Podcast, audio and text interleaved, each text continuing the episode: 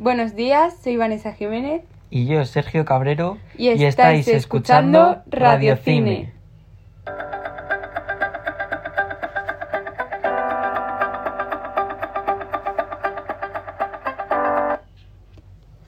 Hoy vamos a hablar de una de las películas de Alfred Hitchcock, Sabotaje.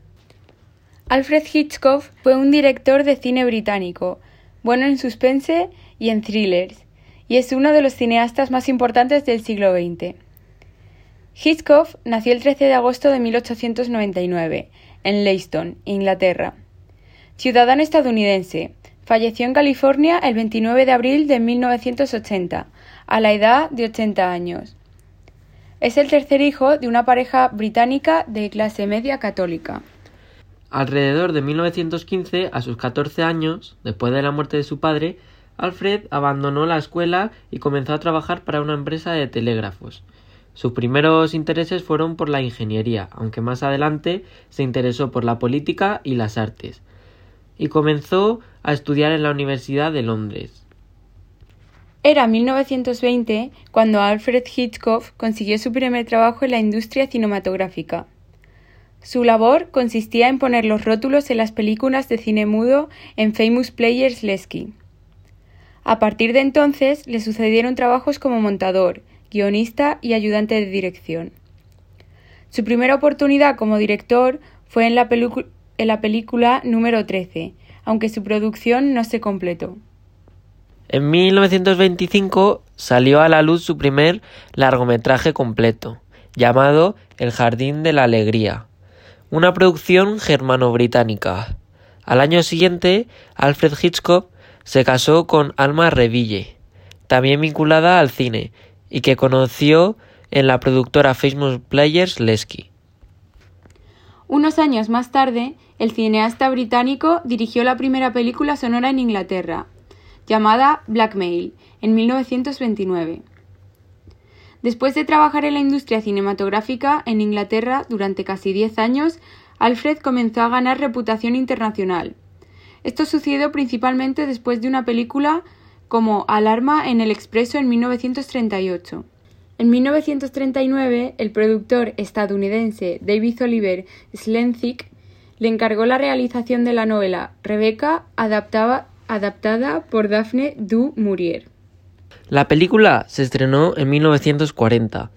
De las 13 nominaciones al Oscar, ganó dos, la de Mejor Película y Mejor Fotografía. Desde entonces, Alfred Hitchcock ha dirigido una o dos películas al año. En la década de 1940, los años de la guerra y la posguerra, se convierte en el director de cine más famoso. Comienza así a trabajar con actores y personajes relativamente conocidos con fuerte personalidad. En sus fotografías, la mayoría de las protagonistas son chicas rubias, porque cree que son más misteriosas. Ingrid German o Grace Kelly son sus dos musas. Se desempeñó en importantes profesiones hasta 1948, cuando fundó la productora Transatlantic Picture. La soga en 1948 y Atormentada en 1949. Son las dos próximas películas de esta producción. Sin embargo, debido al fracaso de Torment, Transatlantic Picture cerró. El cierre de su productora no significó que la carrera de Hitchcock se hundiese. La década de 1950 y principios de 1960 fue la época dorada de los cineastas británicos. A partir de este momento, la película solo ha aumentado la reputación de los maestros del terror y el suspense.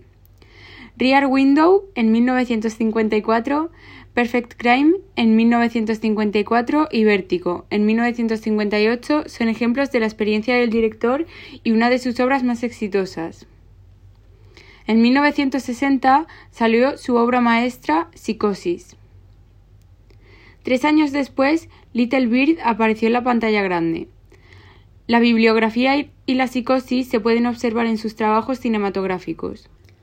Su serie de televisión Alfred Hitchcock Presents, que se retransmitió desde 1955 a 1965, también logró un gran éxito. Durante su carrera de más de medio siglo, Hitchcock ha creado un estilo cinematográfico único denominado voyeurismo.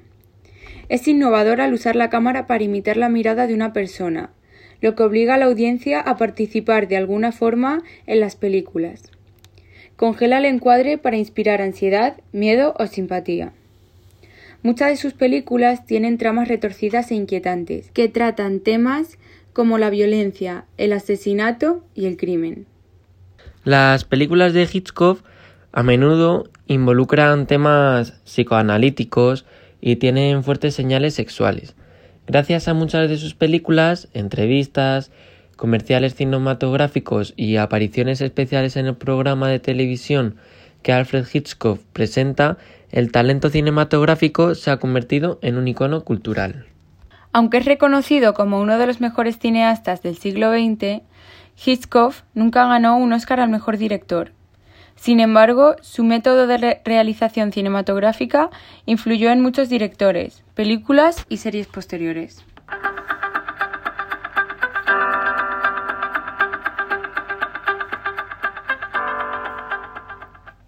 El año 1942 fue un año con acontecimientos importantes en todo el mundo, como la Declaración de las Naciones Unidas en Nueva York o el inicio de misiones de radio en España. También un proyecto importante fue el de Manhattan, que consistía en iniciar la primera reacción nuclear en cadena controlada. En esta época de conflicto tras la Segunda Guerra Mundial, Casi todos los directores de cine preferían mantenerse al margen tras la llegada del nazismo. Aparte, la necesidad de la utilización de la propaganda en cualquier medio social va creciendo según va avanzando el conflicto. Algunos autores o directores contaban con Alfred para filmar películas incluso en plena guerra mundial. Winston Churchill lo llamó para que fuera a Londres a filmar dos películas de propaganda, Aventura Malgache y Bon Voyage dirigida a los franceses y que se presentaría secretamente en el propio territorio francés de Vichy. La película Saboteur, llamada así en Francia y en España y México Sabotaje, fue rodada y estrenada en plena Segunda Guerra Mundial, lo que nos podría hacer pensar que en la película aparecerían algunas escenas de la guerra o tendría que ver con esta. Sin embargo, no es así, aunque hay varios factores que nos podrían hacer ver que sí tiene alguna relación. Un ejemplo es el sabotaje en la fábrica de aviones por parte de un grupo de personas al que no le gusta Estados Unidos. Otro podría ser la destrucción del transatlántico Normandie, que fue estrenado en Nueva York, y también es saboteado, lo que podría indicarnos que el autor Alfred Hitchcock incluye elementos que hacen referencia a lo que se estaba viviendo en aquel momento. En la película, como última escena, aparece la Estatua de la Libertad. En esta se encuentran Pat Martin y Fry, el saboteador. Ella le cuenta que la estatua defiende la libertad y que es importante para Estados Unidos, pero él, al no estar orgulloso de su país, tampoco lo está de la estatua ni de lo que significa esta. Este encuentro puede significar el conflicto que existía entre Estados Unidos y Alemania o el Imperio japonés. El final, en el que Fry muere tras un largo rato de tensión entre él y Barry, puede significar el final de la guerra en el que Estados Unidos saldría ganador. También aparece un enano bigotudo, que se niega a ayudarlos y quiere entregarlos a las autoridades. Esto puede ser una parodia hacia Hitler. La película Sabotaje lleva a su personaje por un sinfín de escenarios en los que el protagonista se cruzará con todo tipo de personas, de los que solo se podrá fiar de los de clase media baja, ya que los de clase alta siempre tenderán a destruir a nuestro protagonista, Berry Kane, acusado de incendiar una planta de la fábrica de aviones donde trabaja junto con su mejor amigo, que fallece en el incendio a causa de un extintor de incendios lleno de gasolina que le proporciona una persona llamada Fry. Las autoridades le preguntan por lo sucedido y al mencionar el nombre del que le da el extintor, asumen que él es el culpable, ya que en la fábrica no trabaja ningún hombre con ese nombre. Berry tiene que huir de las autoridades y a su vez va en busca del verdadero saboteador para demostrar su inocencia. Al emprender su viaje, en un pueblo conoce a un hombre, adinerado y al parecer muy respetado por los ciudadanos. Berry le pregunta si conoce a este tal Fry, ya que vio su dirección en una carta que él lleva el día del incendio. Este hombre se lo niega, pero al ir dentro de casa, nuestro protagonista descubre unas cartas dirigidas al hombre que busca y descubre que aquel hombre también está relacionado con lo que sucedió en la fábrica. Tiene que huir y tras varios enredos acaba en casa de un ciego no muy adinerado, que decide ofrecerle su ayuda y manda a su sobrina Pat con él. Estos vivirán múltiples sucesos y Berry se ganará la confianza y el corazón de la mujer poco a poco. Son ayudados por unos hombres de un circo ambulante, amenazados por una mujer muy adinerada, la señora Sutton, entre muchos otros hombres ricos que se dedican a atentar, planeando sabotear un barco que saldrá en el puerto en Navy Yard.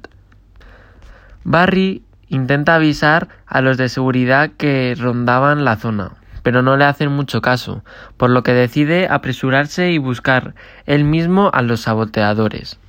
Encuentran un furgón de un noticiero falso, donde dentro está Fry, y tras un largo forcejeo para evitar el accidente, Fry pulsa el botón a la señal que le indican y el barco explota. Fry escapa y es Pat la que persigue a este hasta la Estatua de la Libertad y le entretiene mientras llegan Barry y las autoridades. En un segundo intento de huir, Fry se escurre por el brazo de esta estatua y queda agarrado pidiendo ayuda a Barry. Este la agarra de la manga de la chaqueta, pero la manga se rompe y Fry cae al vacío. La premisa de Hitchcock en Sabotaje es una de las más queridas por el público actualmente, ya que, aunque no te lo creas, cuando la estrenaron fue un fracaso de taquilla. ¿Ah, sí? Sí. Y es la historia típica del falso culpable que tendrá que demostrar su inocencia. Fue uno de los proyectos más personales del autor, Presenta muchos rasgos del cine expresionista, ya que, en su viaje a Berlín y al visitar el estudio de Metrópolis, se enamoró del cine alemán y de sus técnicas. La técnica de usar contrastes de claroscuro con luz artificial es algo que podemos observar en numerosos planos. Muchos de ellos suceden por la noche, por lo que es una película muy, muy oscura. Un ejemplo es cuando se les estropea el coche y se quedan por la noche tirados en medio de la nada. Es una escena muy oscura, aunque se, se distingue muy bien los rostros de los personajes y se ve ese contraste de claro-oscuro del que hablábamos. Más tarde le recogen una camioneta de pasajeros ambulantes de un circo. Los expresionistas exageraban los gestos y movimientos de los personajes, y aunque Hitchcock no lo cumple rudimentariamente, sí le daba mucha importancia a los gestos de los personajes, que tenían que transmitir igual o más que las palabras. Un ejemplo es cuando Barry llega a casa del tío de Pat. Nadie sabe que es ciego hasta que nos damos cuenta por algunos gestos y movimientos que hace. Sin embargo, no nos damos cuenta mediante las palabras, porque él no lo dice en ningún momento. También le da mucha importancia a los planos pero no para hacer del film una estructura más estética, sino para que las situaciones afectasen sobre el espectador, causándoles miedos, curiosidad. Un ejemplo es cuando Berry es perseguido por las autoridades y decide saltar de un puente. Utiliza diferentes planos para que nos dé vértigo, como un plano contrapicado y más tarde un plano general para mostrarnos cómo salta. Normalmente en sus películas se nos ofrece mucha información. Esta técnica la utilizaba porque pensaba que no había que mantener al público en la ignorancia, sino todo lo contrario. La gente que miraba la pantalla debía tener mucha información, debía conocer aquello que podía sucederles a los protagonistas del film, y debía saber dónde, cuándo y cómo acechaba el peligro. Por ejemplo, como cuando Pat y Barry están en la fiesta y están rodeados de gente peligrosa. El espectador sabe que en cualquier momento les pueden atrapar o hacer algo ya que están rodeados por todas partes. La mujer tenía que responder a un patrón determinado. Eran mujeres rubias, altivas y sofisticadas, que guardan dentro de su sexualidad que van sacando a lo largo del transcurso de la película y que el espectador tiene que ir descubriendo. Podría considerarse una explotación de una fantasía masculina bastante básica, como conquistar a una mujer que es aparentemente inaccesible. Un ejemplo de ello sería Pat. Por estas cosas y algunas más, Hitchcock era acusado frecuentemente de misógnico. Aunque hay que contar con que la sociedad por aquellos tiempos era bastante más machista que actualmente. Podemos añadir que Alfred introducía el peligro en los lugares más insospechados, como puede ser el seno de la familia adinerada, que toma el sol y disfrutan de un día de piscina tranquilamente, abuelo, hija y nieta, o en una fiesta que organiza una pobre viuda en su casa con cientos de invitados. Un asesino no siempre es una persona que aparenta serlo. Un asesino un o un saboteador pueden estar en los lugares donde menos lo esperes como cuando Pat y Fry viajan en el barco hacia la Estatua de la Libertad. En la película, por supuesto, ya sabemos que él es el saboteador, pero ¿cuántas veces habremos viajado con una persona que no que podría ser un asesino, un ladrón o cosas mucho peores? Nunca lo sabremos, al igual que todas esas personas que rodean a nuestros personajes no lo sabían, ya que Fry aparenta ser un turista más que lo único que pretende es visitar la estatua. Sin duda alguna, esa es mi escena favorita, por lo dicho anteriormente y por la valentía que Pat muestra ante la situación de perseguir y hablar a un hombre que es un asesino para entretenerle hasta que viniesen los agentes y al confesarle el por qué hace lo que hace en esta situación. Sin embargo, mi parte favorita es cuando están en la fiesta de la señora Sutton. Y aunque ellos están en verdadero peligro, que les pueden pillar en cualquier momento y hacerles cualquier cosa, ellos disfrutan de ese momento bailando, se olvidan de todo y solo están ellos dos, bailando y besándose y siendo felices, y por un momento se les olvida a todos los demás.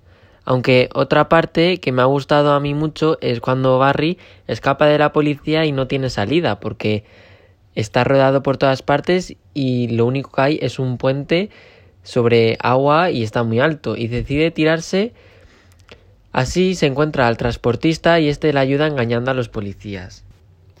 Tienes razón. A mí también me parece una gran escena cuando Pat y Berry bailan en medio de la fiesta sin importar lo que está sucediendo a su alrededor. Me parece un gran, un gran elemento cómico que incorpora Alfred Hitchcock en sus obras. Otra gran escena es cuando a Fry se le rompe la manga y se cae. Eh, por esos tiempos no había tanta facilidad en hacer efectos especiales, pero logran hacer el efecto de que Fry caiga al vacío. ¿Tú qué opinas? Sí, la verdad es que tienes bastante razón. Es increíble cómo en aquella época, sin tener los avances tecnológicos que tenemos hoy en día, ni tener efectos especiales en las películas, podrían lograr hacer esas maravillas como por ejemplo la Estatua de la Libertad, que se ve prácticamente como si fuese real. Bueno, Sergio, creo que eso es todo por hoy. A mí personalmente me ha gustado mucho dedicarle un poco de mi tiempo a Hitchcock. Estoy de acuerdo, me parece un excelente director y productor. Pues eso es todo, nos vemos otro día en, Radio Cine.